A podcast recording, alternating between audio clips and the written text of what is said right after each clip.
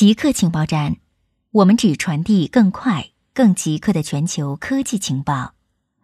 首先插播一则通告：之前每周二播出的《极客情报站》特别版已经独立更名为《赛博故事》，成为独立专辑。大家可以在科技行者找到新专辑，请大家关注收听。为什么世界各地的人抢购卫生纸？新冠病毒大流行的一个独特现象是，世界各地的人都在抢购卫生纸。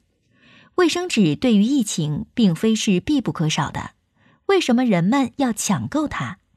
消费者心理学家亚罗解释说，危机时机的恐慌性抢购并不罕见。当世界处于不确定和危险时，恐慌性抢购部分原因是为了获得一种控制感。我们无法控制这种疾病的传播，所以我们转向自己能控制的事情，比如采购。通过采购，我们觉得自己在做准备，掌握住了局面，这就是囤积的原因。但为什么要囤卫生纸呢？亚罗认为，这与社交媒体有关。人类是社交动物，当其他人采购卫生纸时，很多人觉得也应该跟着做。卫生纸占的空间比较大，货架上一扫而空的卫生纸所造成的视觉冲击，比占面积较小的食物比占面积较小的食物一扫而空更大。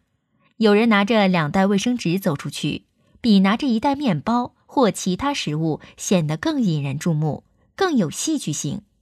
当它成为媒体报道的焦点之后，又进一步推动了对卫生纸的抢购。新冠疫情可能促进机器人的使用，机器人正被用于对抗新冠疫情，可能会进一步推动机器人技术的研究。在香港，机器人给地铁消毒；在中国，方舱医院使用机器人减轻医护人员的工作；在美国，已知第一个新冠病例是使用医疗机器人进行隔离治疗。在流行病疫情之中。机器人被广泛用于消毒、运送药品和食品、测量生命体征、协助边境控制。研究人员认为，机器人还能做许多其他的工作。他们希望疫情能催化公共健康领域的机器人研究。高校毕业生面临萎缩的就业市场。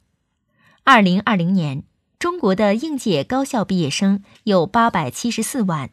创历史新高，但在新冠疫情之下，创纪录毕业人数碰到了萎缩的就业市场。中国二十一世纪教育研究院副院长熊丙奇表示，今年学生的就业形势很艰难。他分析称，中国本身存在毕业生结构性就业难的问题，即表面看市场需求旺，但大学生不愿意去这些有需求的用人单位，比如。中小企业需要高中高职毕业生，但大学生不愿意去这些单位，而有些大学的培养结构和专业设置与社会的经济和产业结构脱钩。他说，再加之今年人才供给增加，新冠疫情让市场需求减少。二零二零年，中国有三百四十一万人报考研究生，比二零一九年增加五十多万人。这是历史的新高。固定时间，固定地点，我们下次再见。